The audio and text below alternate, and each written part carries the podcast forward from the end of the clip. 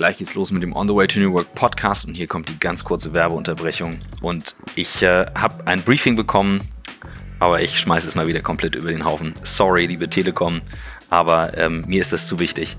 Also, ich bin Telekom-Kunde seit, ich glaube, seit ich 17 bin oder sowas. Ich habe meinen Handyvertrag seit 98 und genau die gleiche Nummer und ich bin seitdem bei der Telekom. Wer jetzt sagt, uch, wie kannst du nur, sage ich ganz klar, ich bin zur Telekom gegangen, weil ich wusste, die kümmern sich darum, dass sie das Netz konsequent weiter ausbauen. Und Kommunikation war für mich das Allerwichtigste. Ich konnte telefonieren, ich konnte jeden anrufen, jederzeit. Das ist heute gefühlt normal. Damals war das relativ anstrengend hinzubekommen. Und jetzt hat die Telekom eine Kampagne ins Leben gerufen, die heißt Hashtag dabei. Und was macht die Kampagne? Es geht der Telekom darum, ihr seid das, wo ihr dabei seid. Und die Telekom möchte eben die Zukunft für alle mitgestalten, gerade die digitale Zukunft mit den Chancen und Möglichkeiten. Es soll niemand zurückgelassen werden.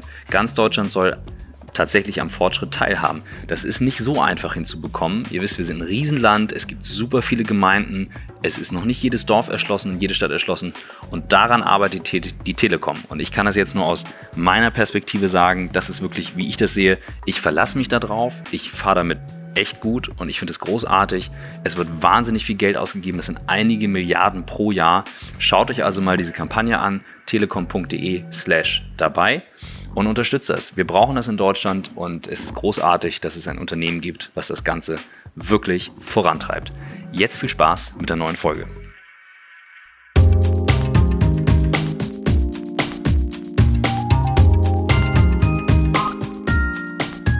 Herzlich willkommen zum Podcast On the Way to New Work. And surprise, surprise, it's not Christoph and it's not Michael, uh, but Zisa and Christoph. Yes, we're doing it together again. And uh, I'm speaking English because we have such a special guest today, and it's John Strelecky. From Thank you for the invitation to be here. We're um, at the Freitag Hotel in Hamburg, and you offered us to sit in your very nice hotel room, I have to say. Thank you. Yeah, it's, it's, a beautiful place. They do an amazing job here. It's Monday morning, and it feels very relaxed.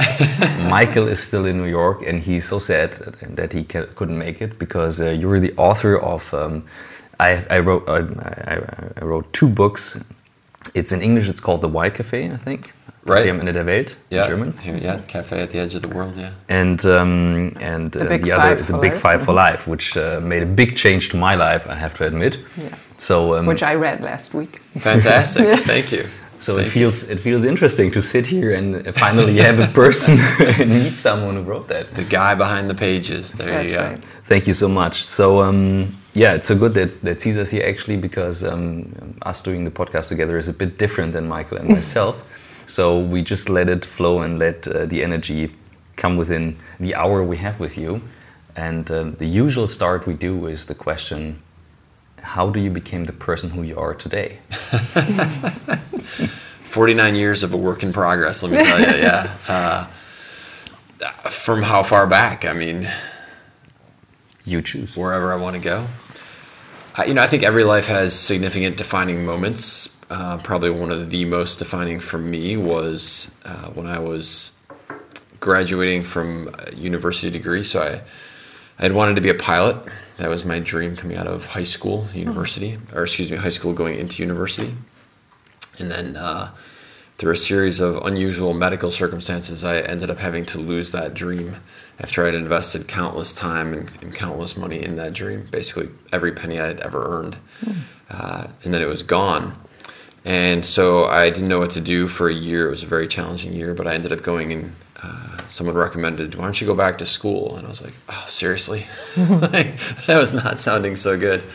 Um, but I did, and I ended up getting uh, an MBA and then heading off into the work world for that. But before I began my work part of that, I took a month off uh, and went down to Costa Rica and uh, with a buddy of mine. And that was the first time I'd ever traveled overseas. And my life leading up to that point was nonstop. You know, I was trying to make it as a professional athlete. I was going to school at night. I was working full time.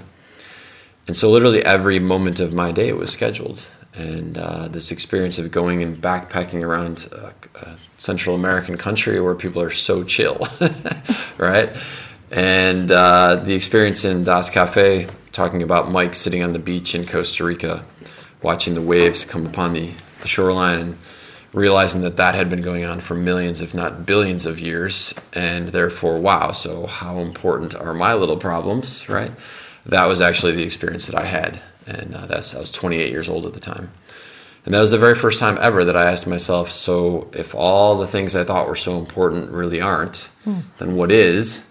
And in that context, why am I here? Like, what am I supposed to be doing with my life? So that was really, I think, the first main tipping point, the main catalyst, which has led to us sitting down today, right? All the books and all the rest of that. Yeah. Mm. Wow. Yeah. And the amazing thing is, I remember I came back from that trip and it was so life changing in so many ways. Uh, and I came back and I was at the airport waiting to get picked up. And I had a journal with me, and I, I wrote in my journal, "Never forget that this exists." You know, down there, these mm-hmm. experiences, etc. And I wish I could tell you that from there on, it was just like always in flow. But for the next five years, I promptly forgot it existed. okay. and uh, fell right back into the rat race.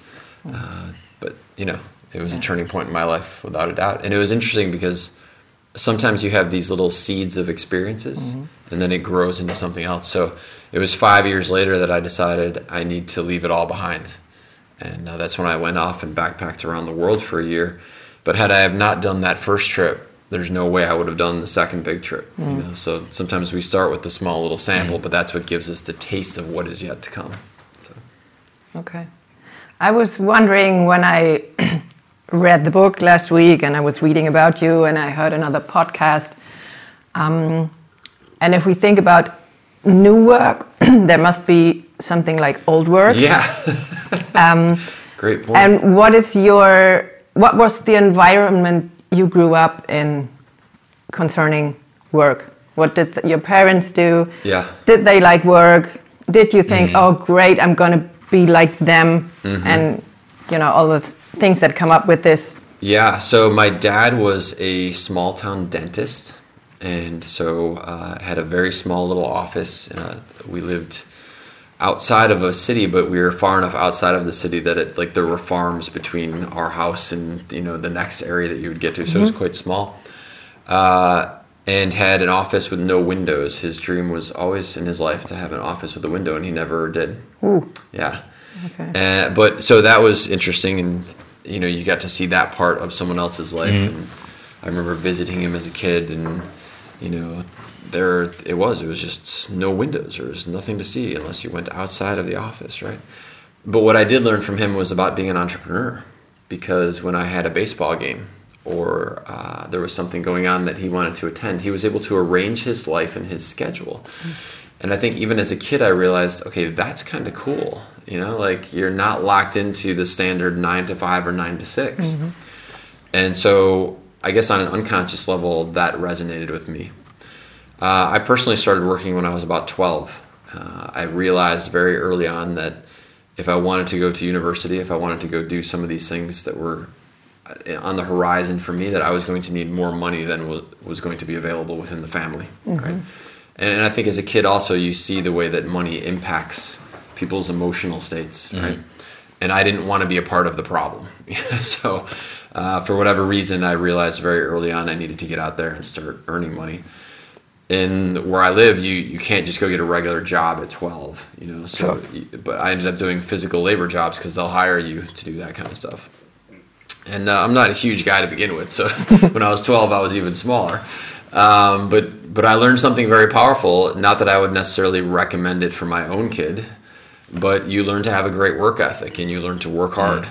And I think one of the things that has enabled me to be where I am in my life is uh, being willing to work hard when the time requires you to work hard. You know, when I write books, it's flow. It's really effortless ease to sit down and, and type. But when that's done, the editing process is very intensive and mm. i will mm. go through a book 50 times right conservatively 50 mm. times and i will go through every line every sentence every word until i'm happy with it and that work ethic that i learned when i was 12 mm. years old is what enables me to do that and sometimes people will say john would you read my manuscript or my my where i'm at with my book and I tell them, all right, but I'm going to give you brutally honest feedback, right? and most of the time, I will mm. tell you they're on the scale of A, B, C, D, and F, they're in the middle of the B range, you know, and I say, okay, so it's not bad, right? But once it's out there, you can't take it back. And the first person who reads it, that's going to be their impression of this. So are you willing to put in that extra work to take it to an A? Because that's what's going to make it great, you know? And I think it's a great life lesson that I learned very early on. So I'm not unhappy that I did it, but uh, yeah, it was a tough go. I'm just like in my mind, I'm just going through our uh, writing process, and I think, oh, we thought we had such a good book in two weeks. Yeah, yeah, I can remember. Yes. That's actually good. yeah. How, And sometimes, sometimes you need to step back from your work. You Yeah. know, so with editing, I I will go through it and through it and through it. But then sometimes I just need to put it on a shelf for two weeks so that I sort of forget what it looks like. Mm-hmm. Because you think you're there, and emotionally you want it to be there because you're tired of it. Mm-hmm. you're tired of the editing process. You're tired of the the, the digging in and grinding it out process. And I, I liken this to being an athlete. You know, my goal, as I mm-hmm. mentioned earlier, was to be a professional athlete. I wanted to be a professional beach volleyball player. And playing games is fun, right? The matches are fun. But running up and down 26 flights of stairs during the wintertime to get Yeah. yourself in shape is not fun. It's not. but that is what gets you to the point where then you can go do the fun stuff. So. And um, like on going back to your dad and your parents, like learning about work ethic and also from the work you did for yourself when considering the money, how did you see the like how did it evolve? Like people talking and thinking about old work, like doing the work and Right. the new work, which is not also f- fun all the time, obviously. But Yeah. how did that change over time? And you like you shaped that with your books, obviously. But how Yeah. You know, I had a very profound experience when I was about 21. So around that time is when this dream of being, uh, my, my dream was to become a pilot. Uh, and it's interesting how life takes you in different directions. I really only had the dream because what I really wanted to do was to be free. Uh, I wanted the ability to chart my own course and to have a lot of time off, and I wanted to go see the world, right? But the only pathway that I knew of at that point to do that was, and going back even further when I was 17, I knew that airline pilots could arrange their schedules so that they would fly for four days on and have three days off. Mm-hmm. And if you structured it the right way, you'd do four days on, three days off, three days off, and then four days on. So you could have an entire week off. Like, and then you had free airline tickets to go wherever you wanted. And I was like, this sounds like nirvana, right? And it's so fascinating about how your understanding is such a limitation to what you think is possible. Because now I realize there are a thousand ways to be free. There are a thousand ways to go travel the world, right? But that was all I knew. And uh, so that was the great big dream. And then when that got pulled away from me through no fault of my own because of a medical condition, uh, I was like, again, about 21 years old. I graduated college early. And uh, I was driving this very old beat up car, and I was trying to figure out what am I going to do now, right? And uh, so I was driving down the highway in Chicago in January or February. It was freezing cold, right? And I was going to my job as a waiter, which was a horrible job. But this was me trying to figure out what the heck am I going to do now that my dream has been stripped away from me. And I was driving, I'll never forget this. I was driving down this, this highway, I 80, outside of Chicago. And uh, all of a sudden, I see smoke coming out from the hood of my car. Right? And I'm like, well, this can't be good.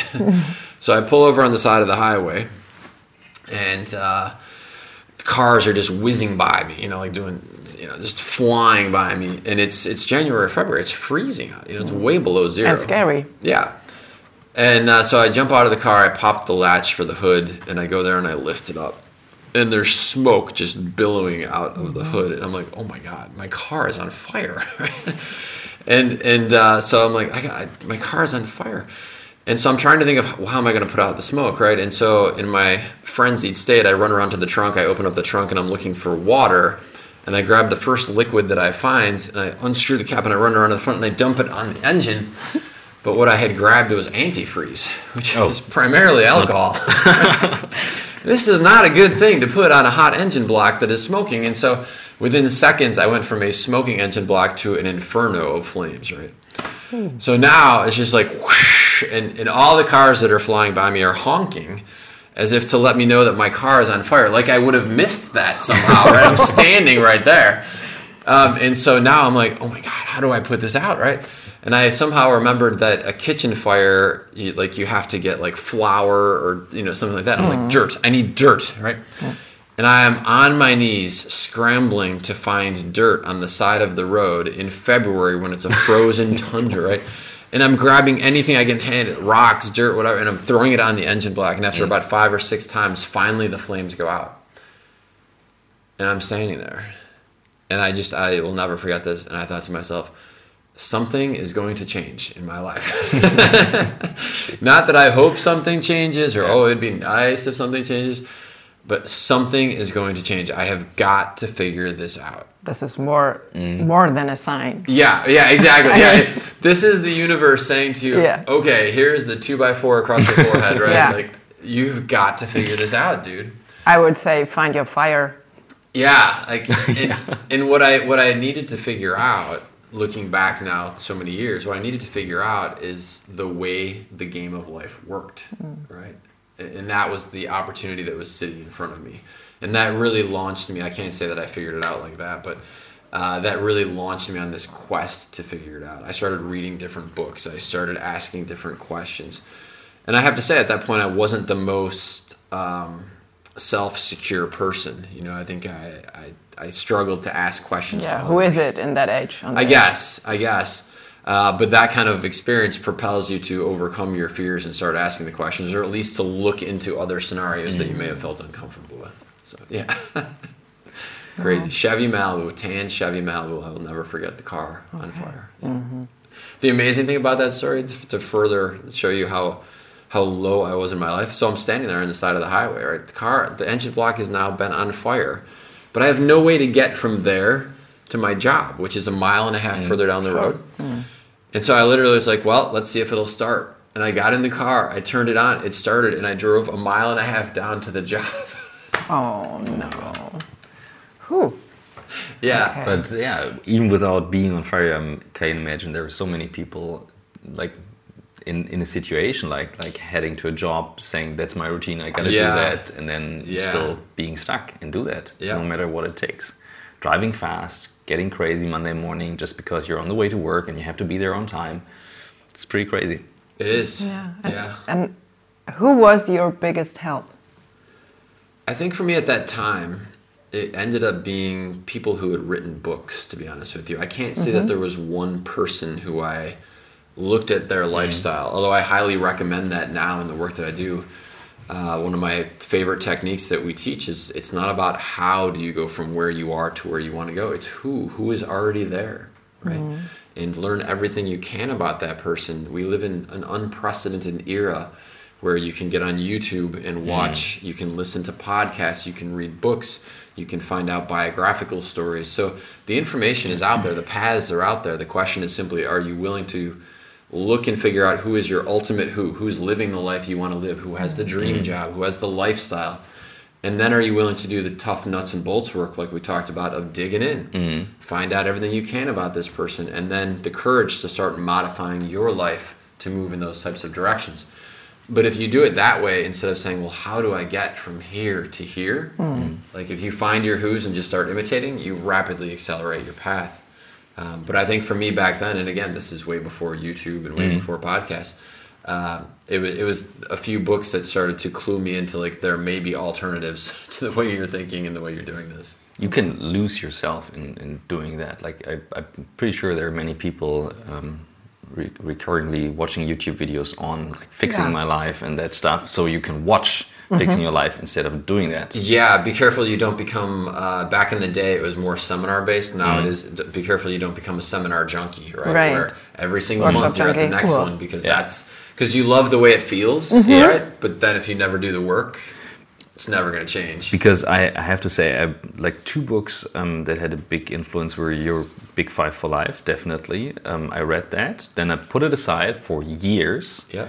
Um, the second one was Flow from, I hope I get it right, Mikhail Csikszentmihalyi, um, which I highly recommend because people tend to think I just do something that is fun and nice and that's good, Mm. Yeah. but you miss out this challenge part to get Right. flow, what you were describing, like, okay, digging into that, doing that stuff, knowing how hard it is to read a book 50 times again and again. Yeah. And then a friend of mine came. Um, we have an entrepreneurship group where we meet once a month, and he said during our retreat we do the Big Five for Life, and I'm like, oh, I read that already. But then we worked through it. Yeah. Like we did the whole process, and I realized I actually tricked myself in setting them right. Okay. Like with the wrong priorities Yeah. and with the wrong top one, two, and so on. And I also realized that different people have like a completely different horizon on what's the big five. One one can say my top one is let's say having uh, having windows in my uh, in my office like your like your dad did, Yeah. or like having something you can really feel, touch, smell. And um, I realized it's much more about what I do, the process. So I realized I couldn't live and breathe without a creative process. And I don't do it for the result, but for sitting here Monday morning, recording the podcast, knowing afterwards what's the work behind, edit it, and so on. So what I'm what I'm aiming at is the question like, what is this? How, how let's say how how stressed do you have to be when you look in your life and say okay i got to change something and instead of just reading a book i start doing that mm-hmm. i start going like what's this spark that you need So everybody's different, 1st mm. of all. Mm-hmm. Uh, and the big five for life, just for sh- super fast context for someone who maybe hasn't read the book, it's the five things that you most want to do, see, or experience in your lifetime before you die. Um, framed in that context, it is the five most important things that will enable your life to be the life that you truly want it to be, right? And then it's about allocating your time and your energy and your resources, financial and otherwise, towards these five things, whatever they are for you. And you're right, everybody's big five for life are different. And that's a critical point because it's not about you and I telling each other, well, here's what you should be doing, right? It's about mm-hmm. you deciding for yourself, this is what's truly important to me. This is what would make my life mm-hmm. my life, right? Uh, so then once everybody knows their unique big five for life then it is this process of okay let's let's get started now there's i find in life that there are sort of one of two things that kick people into gear one is a near death experience right so mm-hmm. They're working the job that is causing them so much stress that they suddenly start to have heart palpitations and they end up in the er at the hospital and the doctor says listen if something doesn't change something big is going to change. Right? You're not going to be able to do this. And uh, this happens to people, right? And, and it happens because of cumulative effect. Their diet, their lack of exercise, their lack of feeling good in the morning, all of a sudden starts to, the body says, we're done, right?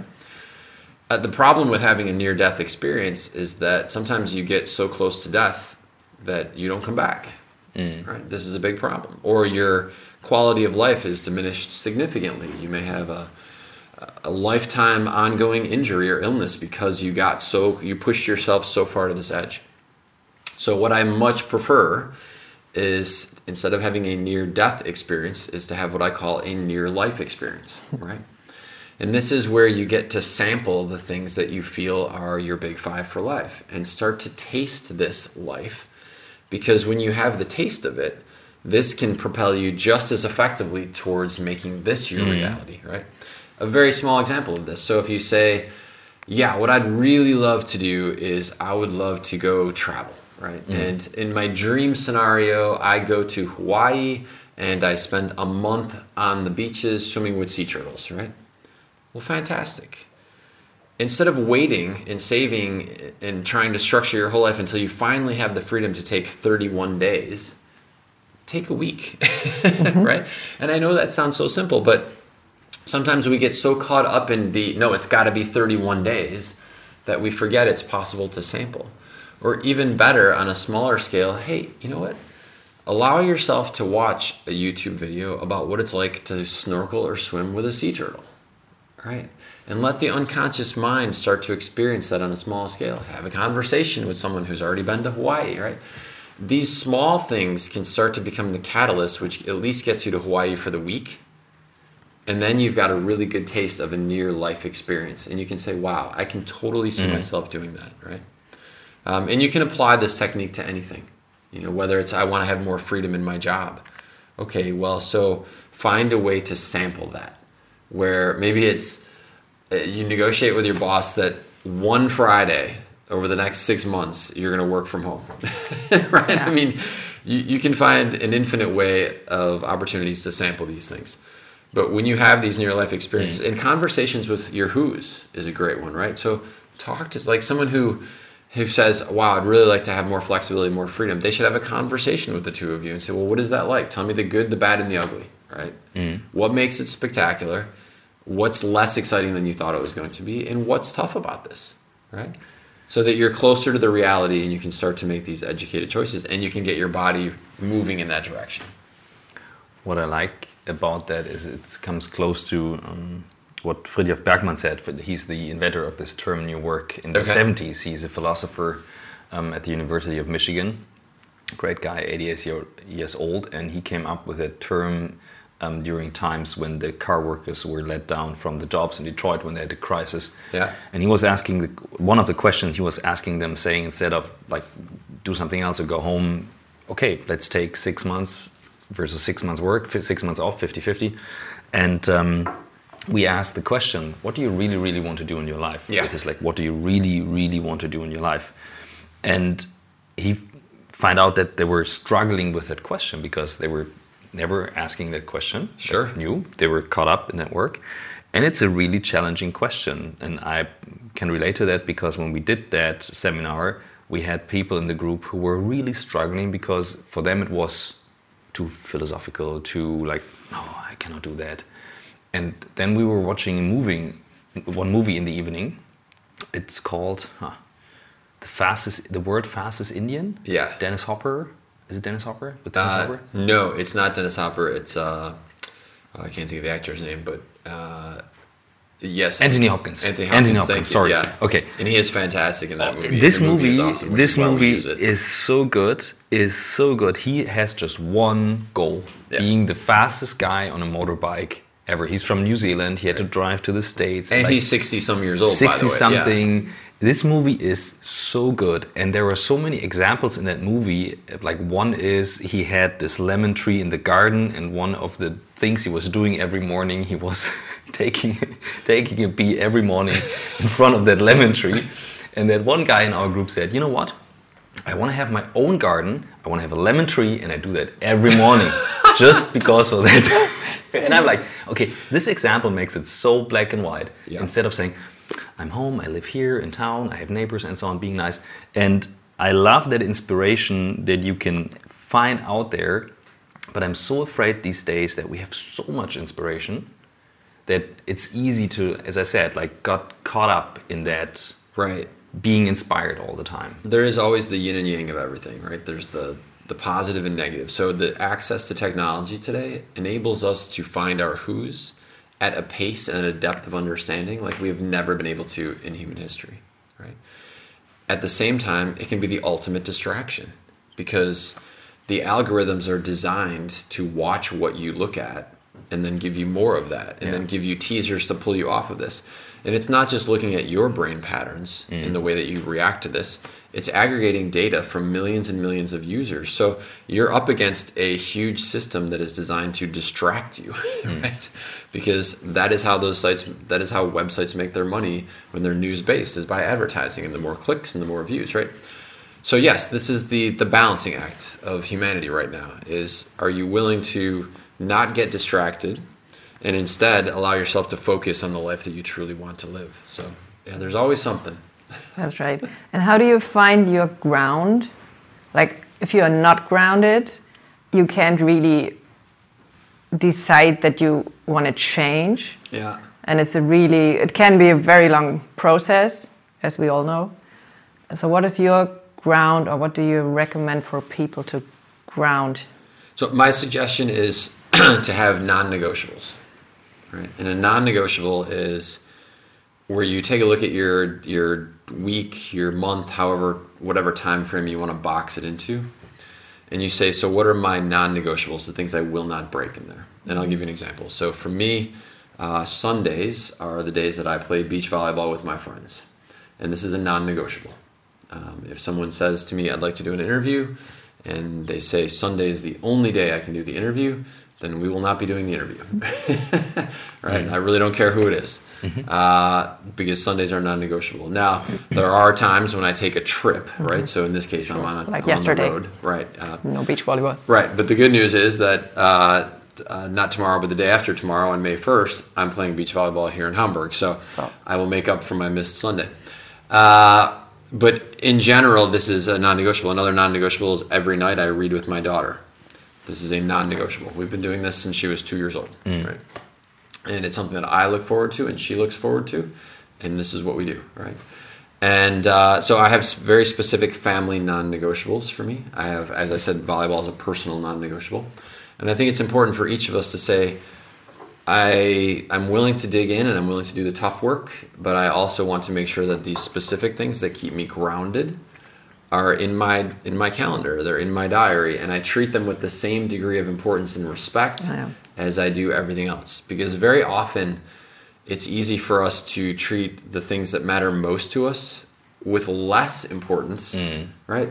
Working out is such the traditional one for people, right? I want to get in better shape, so they book their workout in. But then, you know, there's work to be done, there's emails, and I don't know about you all, but the great danger of all dangers is waking up in the morning, opening up your laptop, and starting to answer email. because this is like the time warp of all time warps. You start with that first one, and the next thing you know, it's 11:30, mm-hmm. right? Because as you're answering that one or two or three that seems most critical, of course, five more critical ones come in, and you never get off of that thing. Mm-hmm. And so maybe part of your non negotiable is to say the night before you figure out these are the three things I most want to accomplish tomorrow, right? Because if I do these three things, I will have really made progress towards what matters most to me. And so that next morning, instead of opening up the phone, instead of opening up the laptop, the only thing you focus on is those three things. And when they're done, then you can look at your email. All right? These types of little practices become very useful.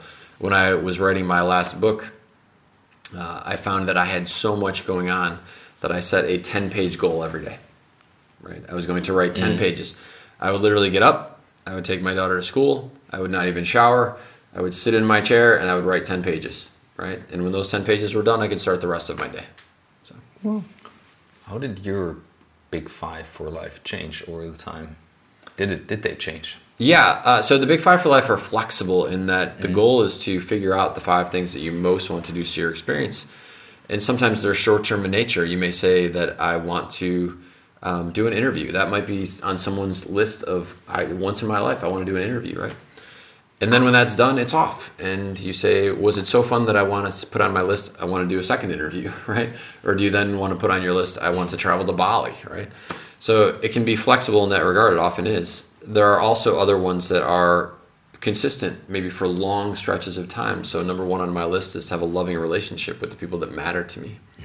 And this is something that I literally think about every day when I'm putting together. And this is my practice. The night before, I, I always think about what am I doing the next day. Um, and this is a very effective tool for me.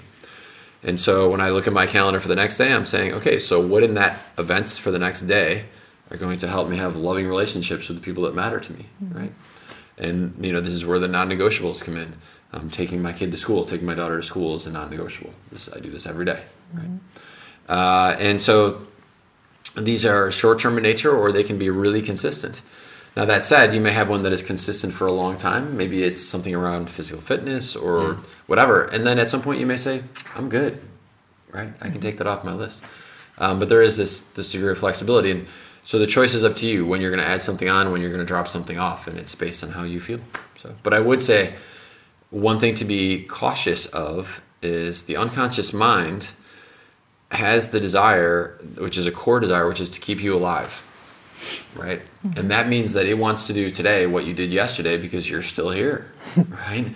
This can be very dangerous. Mm-hmm. This can be very dangerous because it will mm-hmm. default to activities that aren't necessarily in your best interest of your big five for life, but ones that are secure and safe, right? Yes. So watch that. Am I am I doing this again today because we did it yesterday, or am I doing this today because this is really moving me in the direction I want to go? Or like the experience, um, I do it for somebody else and I feel better. Yeah. Um, Yep. that might be again and again and again. Right. Yeah. Because the unconscious mind can trick you into. It's not wasting your time exactly, but it is sort of delaying. Right. It's it's um. It's, it's like saying we'll keep you pleasantly occupied for a while, where you're not actually working on this, right? Yeah. Gleich geht's weiter mit dem On the Way to New Work Podcast. Hier kommt der ganz kurze Werbeblock. Und worum geht's? Wir haben was Neues. Und zwar haben wir ja sehr viel Erfahrung gemacht bei Blackboard und dem YouTube-Channel, den wir betreiben, unter meinem Namen, Christoph Magnussen mit Videoproduktion in den letzten drei Jahren. Und wir haben jetzt ein Workshop-Format ausgearbeitet, wo wir unseren Kunden beibringen, wie man diese ganze Erfahrung aus Beratung, Videoproduktion, Podcast und so weiter nutzen kann, um die Kommunikation intern, also firmenintern, aufs nächste Level zu bringen. Also anstatt lustige E-Mails zu schreiben, was jetzt alles gerade passiert in der Transformation oder Flyer, ich will niemandem zu nahe treten, aber das ist vielleicht nicht immer das richtige Medium, denn nicht jeder von uns ist Stephen King, um einen Roman in einer E-Mail zu schreiben, kann man eben Videos nutzen oder Podcasts nutzen, um das Ganze auf eine sehr attraktive Art und Weise intern zu kommunizieren. Das machen wir im Content Creation Program vom Blackboard und das Ganze findet ihr unter blackboard.com slash Content Creation. Guckt euch das mal an. Wir haben ein Video dazu gemacht mit einem unserer Kunden, ein bisschen geteilt, wie das Ganze abläuft. Ein langer Text, dass man sich durchlesen kann, was es alles gibt. Und ja, wer möchte, kann sich da gerne anmelden. Wir melden uns dann und äh, finden einen Termin und dann geht's los. Also, viel Spaß.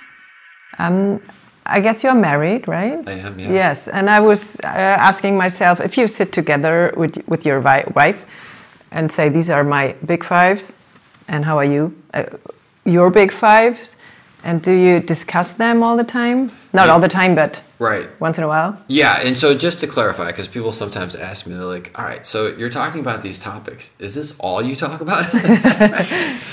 no, I talk about Infinity Wars Part 2 coming out because I love Marvel movies. I, I like, yes, I have a, a you know, plethora of topics that I do talk about in my everyday life. But I absolutely do live this and breathe this all the time, right? Because this is what enables me to live the life that I want to live. It doesn't mean anybody else should be talking about it with this d- degree of frequency, Okay. but it's up to you. Um, but yeah, no, we, we do. And as a matter of fact, for 2019, one of the conversations that we had as a family was what would make 2019 the best year ever for our lives, right? And so we did a really cool exercise. We each individually put um, spent about 15 or 20 minutes and wrote down a list of all the things that we wanted to do, see, or experience in 2019. Now, we travel a lot as a family because the type of work that I do enables me to travel a lot. Uh, and also, we travel a lot as a family just for fun. When my daughter was four and a half, we took a year off and we traveled around the world backpacking as a family. And we structured it around animals because my daughter loves animals. And so we went to Africa uh, to see the animals in Africa. We went to Malaysia to see orangutans in the wild. We went to Australia so she could see koala bears and kangaroos in the wild. Not just her, because I wanted to see that too. um, and uh, so we, we have really uh, carved out our time to do really amazing experiences in, in line and in spirit with our, our big five for life. That said, when 2019 was about to be here, I said, all right, so let's do this and figure out literally what would make this year the best year ever, even in the context of these other things we've done. So we each put together a list of 15 or 20 things. And then we rank ordered them using this really cool tool that is in one of the books uh, that I wrote. And it's not a tool I created, it's some, somebody else created it, but I, I get to use it. And so we rank ordered all of these things. And then we looked at our aggregate rank order list. So, like if you ranked them 1 to 10 and I ranked and you ranked 1 to mm. 10, okay, so of those ranking lists, like which ones are at the top for all of us, right? Yeah. And so that is how we planned our 2019. And it's been really, really fun. So, one of the trips I'm most looking forward to is going to Alaska, which I've been to before and is absolutely amazing. But I've never seen the bears in the wild. You know those iconic pictures where the bears like, mm-hmm. and it's eating the salmon that are jumping out. Mm-hmm. And I wanted to see that. And so we're going this summer to specifically see that. And it's you do a fly into this place called Kodiak Island. It's very remote. And I've been looking forward to this now literally since the start of January because it's really high on my list. So this is a great little tool, mm-hmm. you know, to ask yourself what would make this week Mm. the best week? What would make this year the best year ever? And you can do it with a family, which is really fun because then it gets everybody excited. What if these goals are not in sync? So this is really interesting. Uh, and it provides a, an amazing opportunity for relationship dialogue, mm. right? And so maybe what you're going to find is that your partner wants to go on a one week yoga retreat to India, right? And you personally have zero desire to do yoga and even less desire to go to India, right? And so then what does this mean? So in an ideal, constructive, communicate, communicative relationship, you can have that dialog mm-hmm. and you can have it in what I call a raw way, right? So a raw way is where you're willing to say to me, I want to go to India to go on a yoga retreat. And maybe you even say, and I want to go on my own. and I, as your mm-hmm. partner, have to deal with the fact that, you know, you want to go on your own and I don't get invited, right? Mm-hmm. But if you can be in that raw open space, then the other person can say, okay, that that's got a little sting to it. Um, let me think about why that stings a little, but at the same time, why do you want to go on your own? And you can engage in this really, really genuine dialogue. The amazing thing about relationships is that conflict usually follows the exact same path every time, right? And I say this from life experience.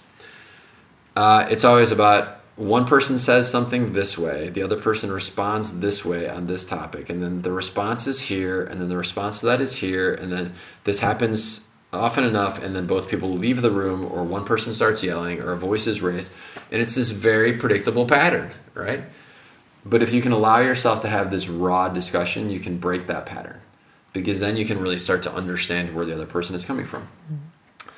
And you often have to deal with cultural aspects of this because if you're heading off to India, right, and someone meets your husband and says, Well, you know, where is she? She's in India. Is something wrong? Right? I mean, is the relationship, are you guys breaking up, right? No, we just, she wanted to go to India. Yeah, It's- we are not twins. yeah, right. Mm-hmm. So I have a buddy of mine, and we've known each other for over 20 years. And every year we take a guide trip, and we disappear for seven to 10 days. Throw our backpacks on. No place we stay can be more than 30 euros a night. And we know we're we know we're in the right kind of places when there's no hot water for a shower. Like I mean, it's it's out there. It's being true core hardcore adventurers, which is what we were when we were in our 20s, right? And uh, yeah, to the outside world, they may be like, "Wow, like is something wrong? with Your family?" Like, "No, this is just what I need to be me, right? This is what keeps me uh, being the dad that I want to be, the partner that I want to be for my wife, right? So I think these are great things to do, really great things to do. It's just about having that discussion that if there's not sync, maybe there actually is great sync because maybe on your big five for life list you say, "I want to be in a great relationship." Well, maybe that means you have to let the other person disappear for weeks at a time. Sure. True. Give them their own space. Yeah. Yeah. Yeah. That's probably what you loved about them when you met them anyway.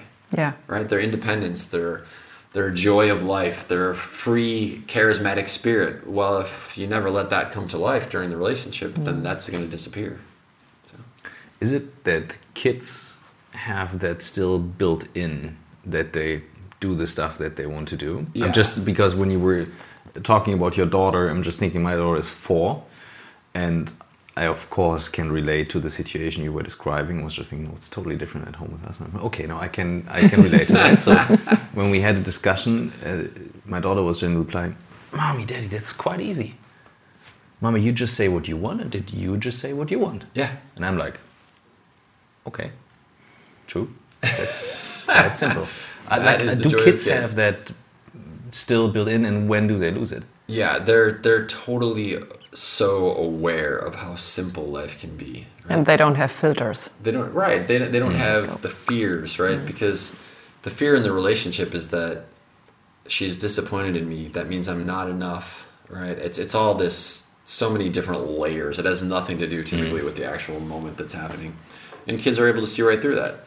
Uh, why don't we just talk about it and get past it, and then we can all go to the playground? exactly. And have ice cream. I think that was the exactly, situation. exactly. Um, and so, the, and, which is amazing because they're at the start of their story, which means they don't necessarily have this awareness of how precious time is, and yet they do somehow because they're like, let's get past the craziness and get to the fun stuff. Uh, and I think there's great wisdom in that. I really do because life is supposed to be fun, you know. And when we're a kid, we have no issues whatsoever with doing the fun stuff for no other reason than it's fun. Yeah. Right? You run around the playground. Nobody is going to give you clicks on your YouTube channel because of that. right? You're not going to get Instagram likes because you were at the playground swinging. Mm. But you do it anyway. Well, why do you do it? Because it's fun in the moment. It's Feels good. The ultimate expression of being present. And this is something that we as adults can learn a great deal from because often we look at our potential list of activities mm. and if it doesn't have a payoff other than it was just fun, we don't do it. Mm. All right. But at the end of the day, when we're very very old, I, be, I believe what we have left is our stories, right? And if you get to the end of your life, when you've lost the ability to move effectively, um, you can't do the adventures that you want to do. What you have left are your stories, and if you don't have stories, that's got to be miserable.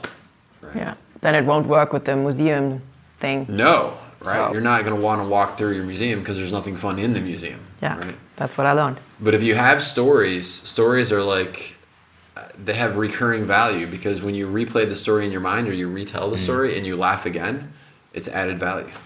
Just share the museum story for people who maybe did not read the book, but because I love that story Thank you. also as a as a not as a pitch for the book, but as a summary of something that it really that pulled me in the last time I did that. Yeah. So maybe let's let's share that. I think it's quite valuable. Yeah, so the museum concept is that imagine if every moment of your life was recorded and everything you did, everything you said, the places that you went, the ways you spent your time, and all of this was aggregated into a museum. And then at the end of your and the museum would be entirely based on how you actually lived and what you did and what you said and then at the end of your life uh, when you when you pass away that you become the tour guide for your own museum not just for one tour though. You become the tour guide for your museum for all of eternity. And so this is how people would know that you lived your life. And this is the reality you would be living again and again and again. And so if you spend 80% of your life in ways that are not joyful then 80% of eternity is going to be spent reliving these non-joyful moments right? And if you did if you if you loved going on a yoga retreat to india or that was your dream one day you're either going to walk through the museum and see those flashes where you dreamed of going but never actually went and the regret or you're going to be able to walk through that wing of the museum where you were in india doing a yoga retreat right? And this idea that it lasts for all of eternity is what i think really connects people to it like wow like this is this is what my life is going to be like. Uh, and I, I love it because it's something that came to me walking through a tiny little museum actually. This is people often ask me where did the idea come from uh, there's a tiny little museum not that far from where i live and i was walking through it and i saw these pictures of people from the 1940s and 1950s and i thought and they were in their 20s or 30s in the picture and i thought wow they're, they're probably all gone. You know like all these people are probably dead now. And i wonder what their life was like. Because i'm only getting a snapshot of one second in time when they were 20 something right? And i wonder what they did i wonder what kind of life they lived and that was where this idea came from I love that. It's um, and many people think they actually set up their museum by their Instagram feed Yeah. because it's something the life It's is one like. way. But it's uh, this is cinema. I mean, this is just the role playing and Yeah. not the person behind that role. And we get stuck up playing that role, or people mix it up. Yeah. So this goes back to the kid thing, right? So make every day a museum day. Hmm. So when the kid says, "Okay, let's get done with this discussion. You talk to you, you talk to you know talk to each other, and then we hmm. get past this and go for ice cream in the playground," hmm. they're interested in creating museum day moments. When does when do they lose it? I'm I was just wondering, like, is that I think in puberty. Is that puberty? Like, when does I it? think well, every kid is different, right? So Yeah. you can grow up in a very hostile environment as a child Yeah, and sure. have True. it beaten out of you, literally, fi- figuratively, or even physically. Yeah. Um, you can go through life and, and enter this uh, school system where you have an amazing teacher who fosters that, or you can have a teacher who every day tells you that it's all about structure and no more creativity and no more fun and everybody get in line and uh, you know yeah so that just depends on the kid and their life experiences. Ideally you could carry it through. But i think this is actually maybe one of the we were talking about there's the easy stuff and then there's the stuff that you have to dig through which gets you to the great stuff. And maybe this is part of the human experience that you, you start off with this awareness you're born with this awareness and it can be fostered. And then part of the life challenge is to to re-remember it or do your best to remember it all the way through um, and then rediscover it and, and bring it back to your life because honestly Take a while. when you when you encounter an obstacle and you go beyond the obstacle that's when you really grow you know? and, and that's when you your sense of what you are capable of grows also so i recently spoke at something called the world leadership summit 15,000 people. I spoke right after Barack Obama. So I was the guy who spoke after the most famous presidential orator in the last, you know, who knows how many decades, right? And I will tell you that I've spoken thousands of times. I'm never nervous when I speak uh, because I know my topic, I live my topic, etc. But when you follow up that guy and you're standing there in front of 15,000 people, and you also have just, I had an 18 minute time slot, which I never speak for 18 minutes uh, because I like to tell stories and I like to take people on a journey, right? Mm. I will tell you that it was not the same carefree, casual experience of going up on that stage as it normally is. Yeah, you breathe differently. You breathe a little differently, right? But I will tell you, so this week I spoke to 5,000 people at uh, an entrepreneurship and self development conference. I didn't even prepare. I was like, I was so calm and so comfortable that it was going to be no issue, right? Because I had just come off of this other experience which really pushed me. And, you know, this applies in all aspects of life when I used to, as I said, run 26 flights of stairs up and down, the idea of playing a single match of volleyball, which was going to last for 42 mm. minutes or so, mm. not a problem because I've spent all winter running 26 flights of stairs up and down, right? So I guess my point is, yeah, we encounter these obstacles, these barriers to our happiness at times. Mm-hmm. But when you get beyond these, you're bigger and stronger and faster emotionally, intellectually than you ever were before. Mm-hmm. And this lets you take your life in whole new directions you couldn't imagine. Yeah, so, that's right. Yeah. So don't run from these, you know? You, so, yeah, you need them to grow, and we, we tend to think it's about the pleasure. It's not. It's about like leaving the comfort zones, take, taking one step out of it, and then see what it's like. Yeah, take some, the baby steps. Yeah, yeah. Sometimes that is the pleasure: is taking mm-hmm. on an obstacle, a challenge and, and I think one of the keys to that, as it relates to moving, you were asking before about what does it take to move our life in these new directions, having an understanding that learning is not linear. So if you want to play guitar, right, your first lesson, you are not going to be good, right? I mean, you're not going to be as brilliant as the instructor, of course, because they've been doing this a while, right? But what happens in in learning is that it's tough, it's tough, it's tough, and then there's like a breakthrough. Mm and so learning tends to be exponential, not linear. It's uh, language learning is the same way. It's not like, oh, today I learned two words in Spanish, and the next day I learned four, or then I learned two today, and then two tomorrow, and then two the next day, and then two the next day. No, it's all of a sudden there's a breakthrough, and now you comprehend, mm. right? And this applies to whether you're training for a marathon or whether you're trying to learn another language or learn a guitar. And so knowing that in advance keeps you grounded that I'm going to have to sort of work through the mud for the first few effort endeavors, mm-hmm. right? Whether that's hours or weeks or whatever. But trust that it will kick. There's going to be this cataclysmic mm-hmm. moment where all of a sudden learning becomes exponential, right? And I think this is one of the challenges of Instagram, mm. right? And social media in general. Um, it used to be a problem because you used to watch VH1 and you'd see the story of a celebrity, mm. and in 30 minutes they would take them from nobody knows who they are. They're a baby, and then 30 minutes later, they're like a rock star. And so we, we all think that, all right, 30 minutes, I can change my life to be a rock star. Right? This is so easy. Um, and then, as, as I said on Instagram, social media, we see these pictures and think, oh, that's how easy. This happens instantly. No, it doesn't. Right? But that doesn't mean you shouldn't do it. You that's better right. enjoy the ride. Yeah. Oh, great expression, right? Yeah. Because if all you're focusing on is the moment when I'm fluent in Spanish, or the moment when I can play a spectacular guitar lick, trust me, it's going to be very disappointing because the joy is the whole process, mm. not that final moment of the guitar lick. Yeah. Nice.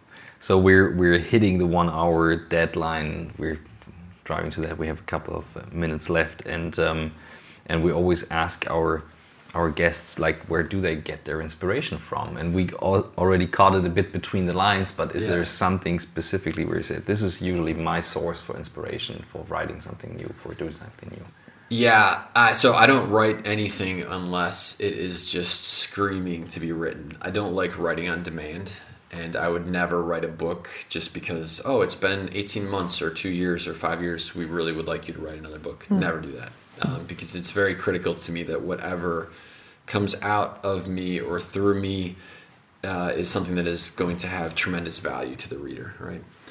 And I will tell you that so my inspiration comes from different sources and different times. I find tremendous insight by being in nature. Um, the Ahas books that I've written, where each page is a single concept, or every two pages is its own unique idea and thought most of those come from walking on the ocean or being out in my kayak by myself and i'll just be like oh wow that's a cool thought right mm-hmm. And so I love those formats of book. I've written three of those, and I love those because on every page there's something that's small, but I didn't need to write it all in a story, right? I could just take these individual things and share them. But that said, every once in a while there is something that is screaming to come out, and uh, I have a third cafe book coming out in October. And this book is entirely based on things that I have been struggling with Good. for the last two years. I mean, really struggling with around aging and, and around getting to this point in my life. And uh, struggling so much that I was not sure I would find my answers. And for whatever reason, something said to me, sit down and start writing about this, right? And in the process of writing, I have found the answers that I was seeking for two years. And my hope is that other people who are in the same situation as I was in uh, will find the answers, or some of the answers at least, or at least starting points for the answers for themselves as well.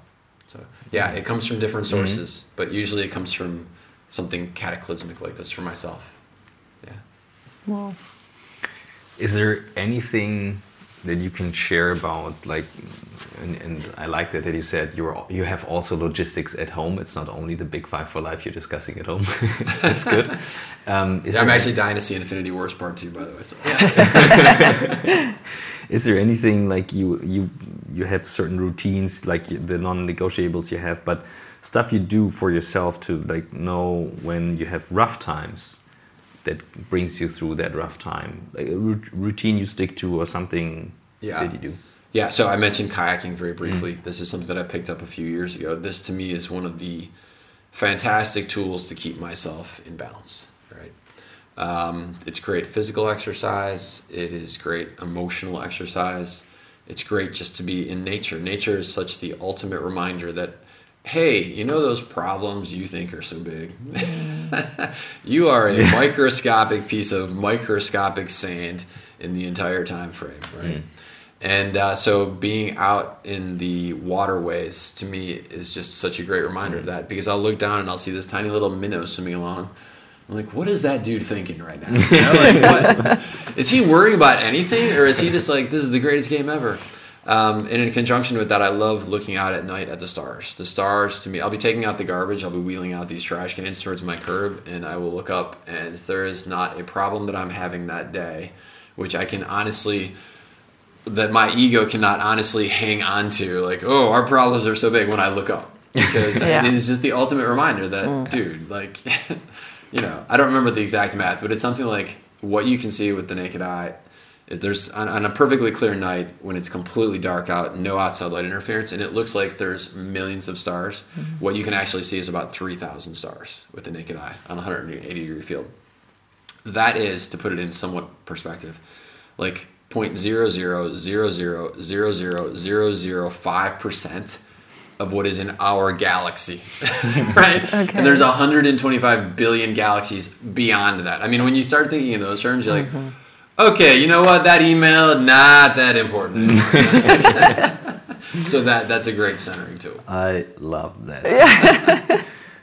and I think we should uh, we should leave it with that picture. Unless Fantastic. Zisa has something. no, it's just wonderful. Thank Yeah. you, Yeah. thank you. Well, Thank thank, you. you. for giving me the opportunity to spend some time with you today. It's been a treat for me. Thank you so and, much. uh, it's been great being here. We'll have to do this again. A wonderful Monday morning. Thank you so much, John. Couldn't you. start any better.